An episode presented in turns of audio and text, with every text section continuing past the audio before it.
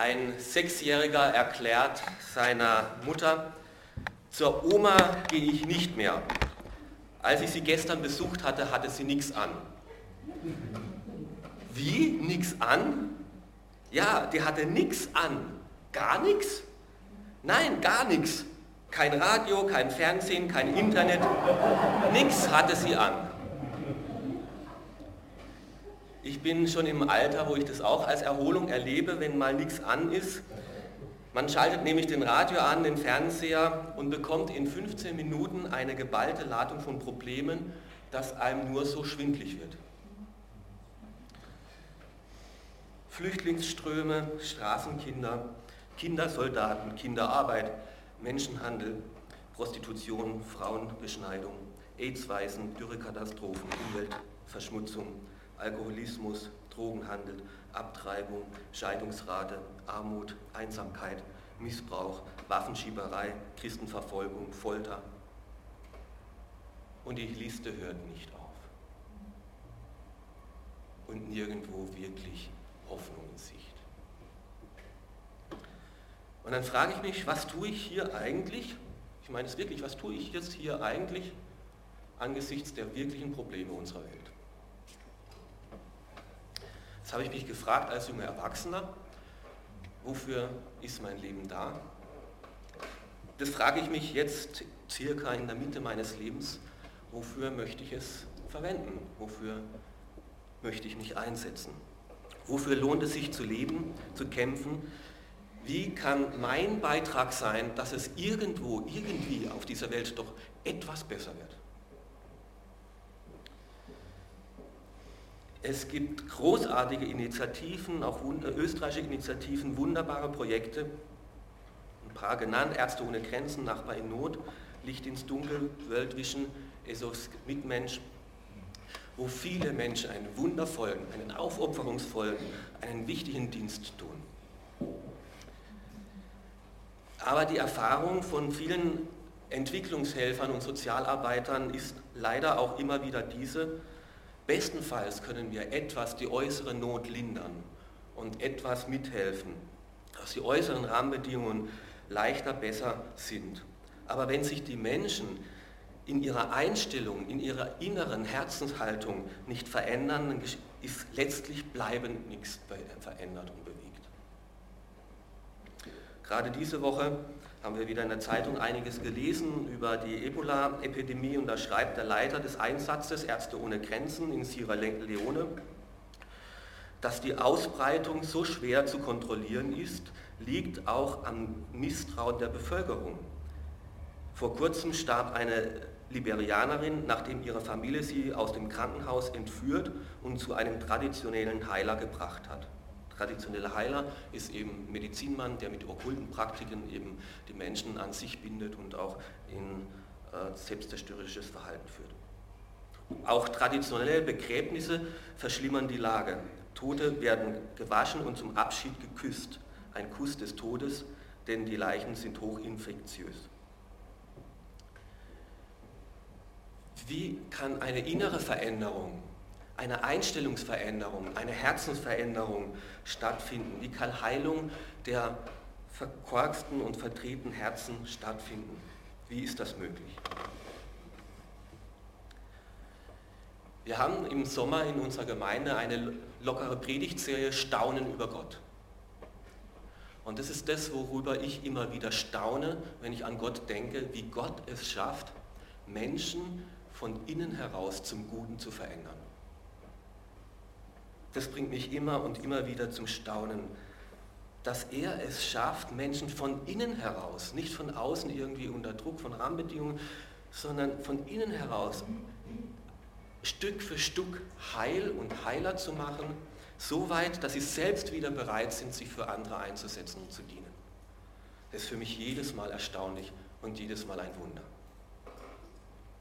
Wir haben viele, viele Vorbilder, die diesen Veränderungsprozess durchgemacht haben, die uns in der Bibel beschrieben werden. Josef, ein verwöhntes Kind, verhätschelt, hochmütig, eingebildet. Und Gott beginnt einen Veränderungsprozess mit diesem Josef, dass er zum Schluss seinen Geschwistern vergeben kann, die ihm Böses angetan haben und dass er sich einsetzt für seine Familie und für sein Volk. Mose, der hart war und brutal und Menschen ermordet hat, hat eine Begegnung mit Gott und setzt sich ein für sein Volk und führt sie in eine Freiheit. So was schafft nur Gott. Josua, ein Angsthase, der sich kaum getraut hat, sich nichts zugetraut hat, die man im ersten Kapitel des Josua-Buches äh, gleich achtmal sagen muss, hab keine Angst und fürchte dich nicht. Der ein Eroberer geworden ist und sein Volk wirklich ermöglicht hat, dieses Land in Besitz zu nehmen. Wir haben dieses Jahr auch viel von David gehört, einem Hirtenjugend, den niemand irgendwas zugetraut hat. Nicht mal die eigene Familie. Zum Schafehüten war er gut genug. Und der begegnet Gott und Gott stärkt in ihn einen Mann, der ein König wird sondergleichen. Daniel, ein Flüchtlingskind, ein verschleppter Junge, den Gott so berührt und verändert, dass er der wichtigste Minister wird in drei Regierungszeiten der großen Könige in Babylon. Oder Petrus, ein Fischer, ein Kleinunternehmer, den er dazu dann, der Jesus begegnet, der nicht mal reden konnte und er hat den gebraucht, dass die christliche Gemeinde einen guten Start, ein gutes Fundament hinkriegt. Paulus, ein, ein, ein Verfolger, eine, ein Hassbündel, äh, der so zornig und böse war auf Menschen und, und zig umgebracht hat, Kinder und Familien auseinandergerissen hat, der Gott begegnet und Gott ihn verändert und berührt, dass er sich für Menschen einsetzt, dass sie äh, diese Hartherzigkeit überwinden, so wie es Gott bei ihm geschafft hat. Wie einzigartig ist dieser Gott, der das hundertfach, tausendfach immer und immer wieder schafft. Menschen von innen heraus zu verändern eine bleibende Veränderung zu bewirken in ihrem Leben. Nicht, weil die äußeren Bedingungen sich verändert haben, sondern weil sie Gott begegnet sind. Wenn Gottes Geist dann in ein Leben kommt, dann passiert da eine Veränderung, die dann durch diese Menschen auch durchbricht, dass diese Menschen selbst wieder sich für andere einsetzen und zum Guten. Sie begegnen einem guten, einem gütigen Gott und werden selbst wieder zu Menschen, die Gutes und Güte weitergeben können. Und jetzt könnte man durch die ganze Kirchengeschichte gehen. Aber will ich nicht. Einfach nur ein paar Blitzlichter, die mir da so eingefallen sind, Begegnungen von mir in den letzten ein, zwei Monaten. Da war eine Ursula Link da, die in den tiefsten Tiefen waren, weil ihre Tochter brutal ermordet worden ist. Die mehrfach Selbstmordversuch hatte und ihre zweite Tochter ebenso. Die Gott begegnet und eine Freiheit und eine Freude im Leben findet und jetzt eine Trösterin ist für andere, dass es einen Halt gibt, wo man nie glaubt, dass es da noch einen Halt gibt. Eine Karin Ebert war hier, die eine sehr gute, tiefe, ausführliche Seelsorger-Schulung, Ausbildung macht. Sie ist selbst in einer derart Art schlimmen Familie groß geworden, mehr oder weniger von allen männlichen äh, Familienmitgliedern missbraucht worden. Und die Gottes Heilung erlebt, die jetzt sich um Menschen kümmert, die missbraucht worden sind und die Seelsorge brauchen. Wer kriegt es sonst hin? Oder einfach auch Teenies, Jugendlichen, wo es normalerweise nur um sich selber geht, die sich aufmachen und miteinander ein Jungschalager organisieren für andere Kinder. Wer kriegt das hin? So ist unser Gott. Westbahnhof äh, Hoffnung in Villach. Der Marian Katz. Schlimme Geschichte, Vergangenheit, der sich jetzt für Obdachlose und Flüchtlinge einsetzt dass sie dort eine Essung, eine Schlafstätte, Kleidung und Anspruch haben und von dieser Hoffnung von Jesus eben hören. Ein Mädel, dass Tausende, Abertausende von Euros zusammengelegt werden aus unseren Gemeinden, die man den Hochwasseropfern in Bosnien jetzt äh, geben kann zur Starthilfe. Wir waren vor zwei Wochen bei meiner Mission in Deutschland. 380 Missionare, Ärzte, Lehrer, Entwicklungshelfer, die sich auf der ganzen Welt in über 70 Ländern für das Wohl in diesen Regionen einsetzen. Wer kriegt es hin, so viele Leute zu mobilisieren, sich nicht um sich zu drehen? So ist unser Gott. Und mich bringt es immer wieder zum Staunen. Wie schafft es Gott? Bei dem und bei dem und bei dem den eigenen Egoismus, das eigene Drehen um sich selbst, was so tief in uns verwurzelt ist, immer wieder zu durchbrechen, dass sich Hunderte, Tausende, Hunderttausende Menschen immer wieder einsetzen, selbstlos für andere da zu sein.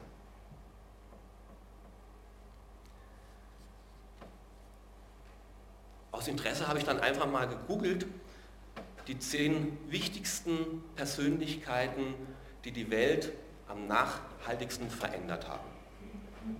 Da gibt es eine ganze Menge, die die Welt negativ äh, nachhaltig verändert haben, was weiß ich, eben Stalin oder Hitler oder sowas. Aber die Person, die ganz oben mit Abstand an erster Stelle steht, die Welt, eine Person, die die Welt am nachhaltigsten, am weitestgehenden verändert hat, ist Jesus Christus. Es gibt keine Person, die mehr die Welt verändert hat. Und irgendwie schafft dieser Jesus, dieser Gott immer und immer wieder, dass man angesichts dieser Not nicht hoffnungslos sich zurückzieht und wir können sowieso nichts tun, nicht resigniert, zusammenpackt, sondern irgendwie entsteht immer und immer wieder dieses Wunder, wenn Gott, Menschen Gott begegnen, ihn kennenlernen, seine Güte erfahren, dass sie selber heil werden und noch im Prozess des Heilwerdens sich schon für andere einsetzen, dass auch sie Gutes erleben und heil werden und von diesem Segen was hören und abbekommen. Im Urlaub letzte Woche haben wir miteinander in der Bibel gelesen, unter anderem auch einen Brief, den Paulus an seinen Mitarbeiter, den Titus, geschrieben hat. Und darin erklärt Paulus diesem Titus, wie dieser Veränderungsprozess in Menschen denn funktioniert und stattfindet. Ich möchte ein paar Verse lesen aus dem Titus, dem Kapitel 2, die Verse 11 bis 15. Denn in Christus ist Gottes Gnade sichtbar geworden. Die Gnade, die allen Menschen Rettung bringt. Sie erzieht uns dazu, uns von allen Gottlosigkeit und von den Begierden dieser Welt abzuwenden und solange wir noch hier auf dieser Erde sind, verantwortungsbewusst zu handeln, uns nach Gottes Willen zu richten und so zu leben, dass Gott geehrt wird. Seine Gnade führt auch dazu, dass wir voller Sehnsucht auf die Erfüllung der Hoffnung warten, die unser größtes Glück bedeutet, das Erscheinen von unserem großartigen Retter Jesus Christus. Er ist es ja, der sich selbst für uns hingegeben hat, um uns von einem Leben der Auf, äh, Auflehnung gegen Gott, des Ordnung loszukaufen und von aller Schuld zu reinigen und uns auf diese Weise zu einem Volk zu machen, zu einem Volk, das ihm allein gehört und das sich voller Eifer darum bemüht ist, Gutes zu tun. Inmitten einer kaputtgehenden und zerstörerischen Welt will sich Gott ein Volk bilden, das voller Eifer darum bemüht ist, Gutes zu tun. Wie schafft er das? Die heilsame Gnade Gottes ist erschienen. So fängt es an. Die rettenbringende Güte Gottes, die heilbringende Gnade, die ist erschienen, ist zu uns gekommen. Das finde ich erstaunlich. Nicht durch, durch Regeln, durch Gesetze, durch Gebote, durch Maßnahmen, sondern durch, durch eine heilende oder gütige Herabneigung Gottes zu uns. Diese Charis, heilsame Gnade, das ist wie wenn, wenn ein, ein Kind gestürzt ist beim, beim Rollschuhfahren oder beim Fahrradfahren und sich das Knie aufgeschlagen hat oder den Kopf angeduscht hat und blärrend da liegt, wenn die Mutter oder der Vater sich da nicht kommt und schimpft, ja, was machst du denn auch, so rumzufahren oder sowas, sondern sich gütig über das Kind beugt und, und freundlich und mitfühlend und barmherzig sich dem Kind zuwendet und es in den Arm nimmt. Das ist mit dieser heilsamen Gnade äh, gemeint. Und so neigt sich Gott uns zu und will uns trösten, will uns halten, will uns heilen. Weißt du nicht, dass dich Gottes Güte zur Umkehr treibt? So neigt sich Gott mit seiner Güte zu uns und möchte, dass wir uns dann ihm öffnen und sein Angebot der Hand, der Umarmung äh, annehmen. Woran können wir denn sehen in dieser kaputten Welt, woher können wir denn wissen, dass dieser Gott sich tatsächlich so gütig, so gnädig uns zuwendet? Warum sieht es denn so schlimm aus? Kann, wie kann ich dann trotzdem wissen, dass Gott so gütig sich uns zuwendet? Weil er seinen Sohn, seinen, einen Erlöser geschickt hat, einen Heiland, der uns helfen und wieder heil machen möchte. Vers 14. Er ist es ja, der sich selbst für uns hingegeben hat, der in diese Welt hineingekommen ist, um uns aus einem Leben in der Ablehnung, in, in der in dem Eigensinn gegen Gottes Ordnung loszukaufen und uns von dieser allen Last und Schuld zu befreien. Diese Zuwendung Gottes, die möchte uns befreien.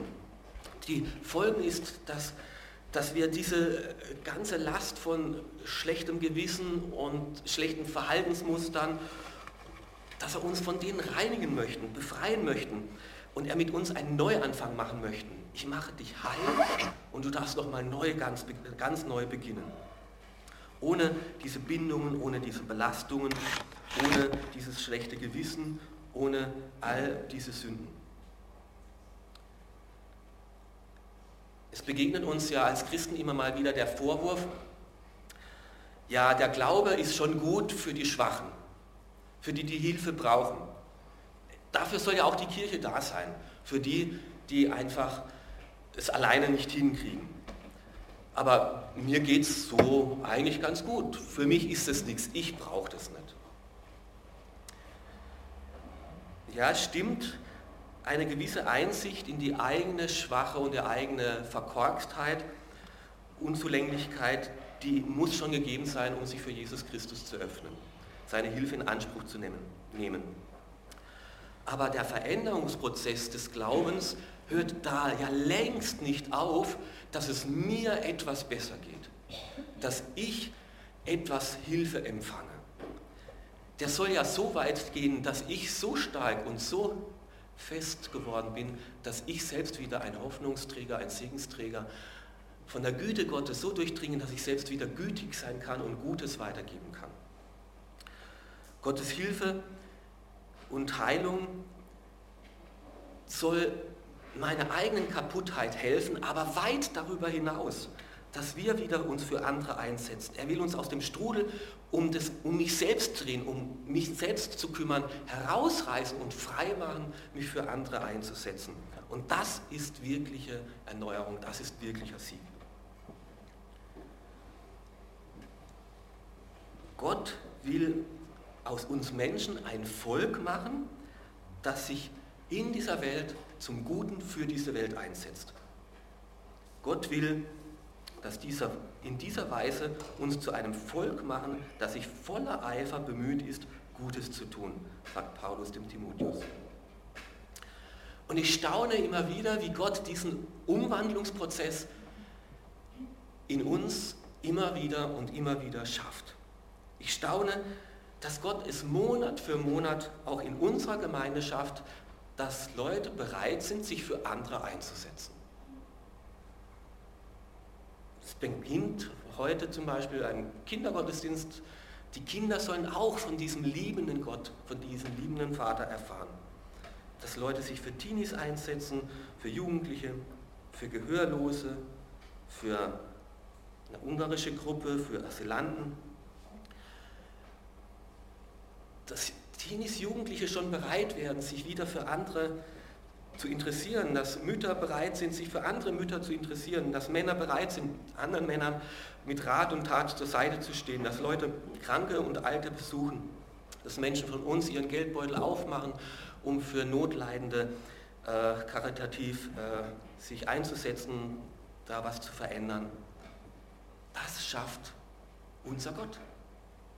Immer wieder. Umgekehrt,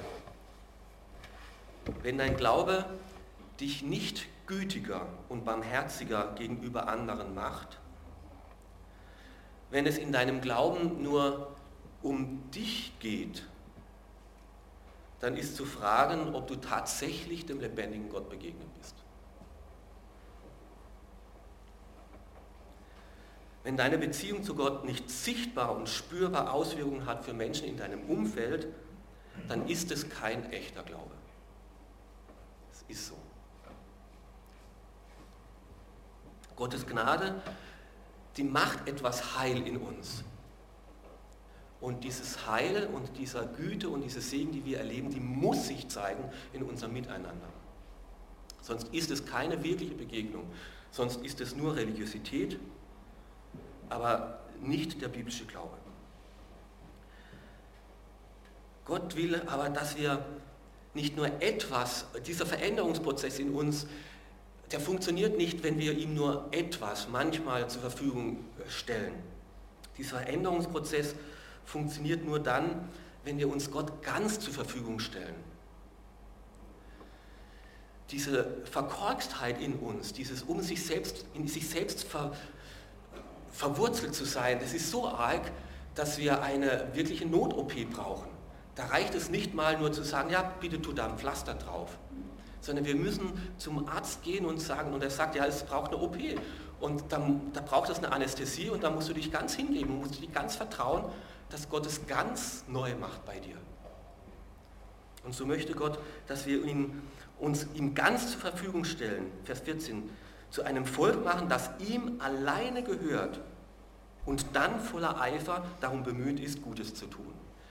Das ihm alleine gehört, das, das, da müssen wir uns erstmal alleine ihm zur Verfügung zu stellen. Wir kennen alle den Unterschied zwischen Hunden und Katzen, oder? Also wir haben eine Katze zu Hause, viele von uns haben einen Hund zu Hause. Einer der Unterschiede ist nicht nur, dass die einen miauen, die anderen bellen, sondern der Hund denkt, du streichelst mich, du äh, fütterst mich, du beherbergst mich, du musst groß sein, du musst Gott sein. So denkt der Hund. Die Katze denkt ganz anders. Die Katze denkt, du streichelst mich, du fütterst mich, du beherbergst mich, du liebst mich, ich muss Gott sein. Und jetzt gibt es einen Unterschied in einer Katzen- und einer Hundentheologie. Es gibt Christen, die eher der Hundentheologie anhängen und Christen, die eher der Katzentheologie anhängen. Und das macht einen großen Unterschied. Beide sind Christen. Aber in ihrem Inneren ist ein riesengroßer Unterschied. Gott ist, sorgt sich für mich, Gott kümmert sich um mich. Offensichtlich muss ich der Mittelpunkt des Universums sein. So denken Menschen mit der Katzentheologie. Gott möchte aber, dass wir eine Hundetheologie haben. Gott ist der Mittelpunkt des Universums, nicht ich. Ein Riesenbestseller mit wahnsinnigen Auflagen, Leben mit Visionen von Rick Warren, hat das zu einer Zentralaussage. Du bist nicht der Mittelpunkt des Universums. Und das mal zu erkennen und zu akzeptieren, führt in eine unglaubliche Freiheit. In eine Freiheit von mir selbst, von dem auf mich selbst verdreht sein. Befreit von dem um mich selbst mich sorgen zu müssen. Gott hat sich in seiner Güte mir zugewandt. Er sorgt sich um mich, er macht mich heil. Und Gott schafft es immer und immer wieder. Darum ist Christus die Persönlichkeit, die diesen Planeten am nachhaltigsten, am weitestgehenden verändert hat. Weil dieser Christus das immer und immer wieder schafft in Menschen. Ich bin nicht der Mittelpunkt des Universums, wo sich alles nach mir drehen muss. Gott macht mich neu und ich stelle mich ihm zur Verfügung. Die erste Gemeinde, die hat diese Gnade Gottes überwältigend erlebt. Sie haben diesen Jesus Christus umgebracht. Sie haben geschrieben, ans Kreuz mit ihm. Und ein paar Tage später, ein guter Monat später, erhören sie von Petrus, dass dieser Jesus der Messias ist und dass er ihnen mit Güte entgegenkommt, ihnen ihre Schuld vergeben möchte, ihre Ignoranz, ihre Hartherzigkeit, ihre Feindseligkeit vergeben und wegnehmen möchte. So gnödig und gnädig beugt sich dieser Gott in Jesus Christus euch zu. Und das hat sie berührt, im tiefsten bewegt.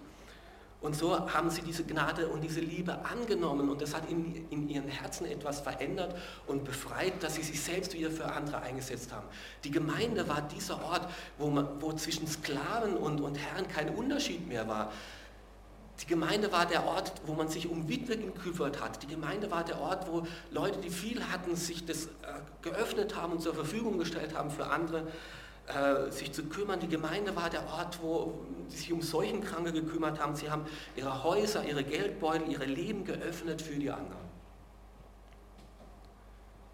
Bill Heibes, ein sehr einflussreicher äh, Prediger unserer Tage äh, aus der Willow Creek Community Church in Chicago, hat einen Hauptslogan auch, die Gemeinde ist die Hoffnung der Welt.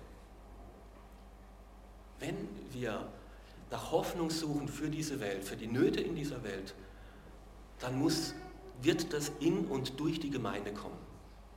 Er ist lang genug Prediger zu wissen, dass es nicht an den Christen liegt, weil wir so gut wären oder wir so besondere Leute wären oder wir so viele Möglichkeiten und Kapazitäten hätten. Weit gefehlt. Nein, aber weil in dieser Gemeinde dieser Jesus Christus lebendig ist und lebt und dieser Christus es immer wieder hundertfach, tausendfach, millionenfach schafft, in seinen Jüngern etwas in Bewegung zu bringen, sich für andere zu öffnen. Und meine Hoffnung für mein Leben und auch meine Hoffnung für diese Gemeinde ist, dass dieser Gott auch bei uns immer wieder diesen Unterschied macht. In mir selber immer wieder, dass wir nicht nur eine Gruppe sind, die hier zusammenkommt, um hier ihre religiösen Bedürfnisse zu befriedigen, dass wir uns gegenseitig ermutigen, damit es uns ein wenig besser geht. Das ist nicht schlecht, aber das ist viel zu wenig. Es ist viel zu kurz. Sondern meine Hoffnung ist, dass es weit darüber hinausgeht, dass wir ein Team bilden von Leuten, die wieder fähig sind, Gutes an andere weiterzugeben, Gutes zu tun. Jeder in seinem Umfeld, in seiner Familie, in seinem Arbeitsplatz, aber auch wir miteinander eine Gemeinschaft bilden, die fähig ist, die Güte Gottes zu empfangen und an andere weiterzugeben. So wie Gott es dem Abraham zugesagt hat, als er die Geschichte mit den Menschen in dieser Erde begonnen hat, ich will dich segnen und du sollst ein Segen sein. Ich will selbst dir Gutes tun und dich heil machen und dich segnen. Aber damit nicht aufhört, sondern und du sollst dann ein Segen sein für Völker. Und so möchte ich einladen, dass wir uns miteinander immer wieder dieser Gnade Gottes aussetzen. Denn die Gnade Gottes ist erschienen in Jesus Christus. Und diese Gnade Gottes erzieht uns, zu diesem Volk zu werden. Dass wir uns miteinander immer wieder aufmachen. Und ich möchte anbieten, nach dem Gottesdienst zu mir zu kommen, dass wir miteinander beten vielleicht und sagen, hier brauche ich mehr von dieser Gnade oder ich möchte diesem gnädigen Gott neu begegnen. Ich kenne ihn noch nicht so.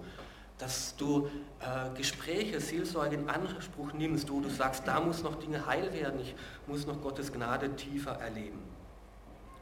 Und dann, dass wir nicht wegschauen, wenn uns Gott Nöte in unser Umfeld äh, stellt, sondern da, wo Gott uns Not vor die Füße legt, dass wir uns von Gott auch die Kraft geben lassen und die Weisheit geben lassen, der zu begegnen. Schon damals haben die Pharisäer gesagt, ja, schau dir mal die Welt an, da gibt es so viel Not, da lohnt es sich ja gar nicht anzufangen. Wer ist denn überhaupt mein Nächster? Und Jesus hat dann die Geschichte vom barmherzigen Samariter erzählt und hat gesagt, dein Nächster ist der, den dir Gott offensichtlich direkt vor die Füße stellt. Da musst du richtig wegschauen, um dem nicht über die Füße zu stolpern. Dann bete, Gott öffne mir meine Augen und öffne mir mein Herz für die Not, der ich begegnen soll. Für die Not, wo du mich verwenden möchtest. Zeig mir meinen Nächsten. Und schließlich ist auch die Vortragsreihe, die wir im Oktober miteinander gestalten wollen. Wer es glaubt, wird selig im Konzerthaus, vier Tage. Darum geht, es geht nicht darum, dass wir für unsere Gemeinde ein paar neue Gemeindemitglieder finden. Darum geht es überhaupt nicht, sondern dass Menschen, die in Not sind, in Einsamkeit, in Verzweiflung, dass die etwas von diesem gütigen Gott hören und eine Chance bekommen, seine Gnade und Barmherzigkeit zu erleben. Darum haben wir auch so Themen wie Friede, zu schön, um wahr zu sein. Ich kenne ihn nicht. Wie kannst du Frieden finden in deinem Herzen, in deiner Familie, an deinem Arbeitsplatz? Hoffnung, woher nehmen, um nicht aufzugeben? Ich habe in so viele Dinge schon meine Hoffnung gesetzt und am Ende war ich doch wieder enttäuscht. Sicherheit, was fällt, wenn alles zerbricht? Meine Frau ist davon, meine Kinder wollen nichts von mir wissen. Sicherheit, wo kriege ich noch Halt in meinem Leben? Diese Themen sind dazu da, dass Menschen wieder etwas Hoffnung bekommen und die Gnade Gottes erleben, um selbst heil zu werden. Und ich möchte mich auch im Rest meines Lebens dafür einsetzen, dass Menschen von innen heraus verändert werden, dass sie diese Güte Gottes von ihr hören und die Chance bekommen, sie anzunehmen, in ihr Leben hineinzukommen und dass Gott selbst in ihnen etwas heil macht und freisetzt. Vielleicht wird dann nicht die Welt als Ganzes gut werden, aber ich glaube, dass eine Veränderung passiert, die in der Tiefe und in der Dauer doch beständig ist und einzigartig ist, weil Gott Menschen, weil Gott, Jesus, die Kraft hat, Menschen von Grund auf zu verändern und neu zu machen.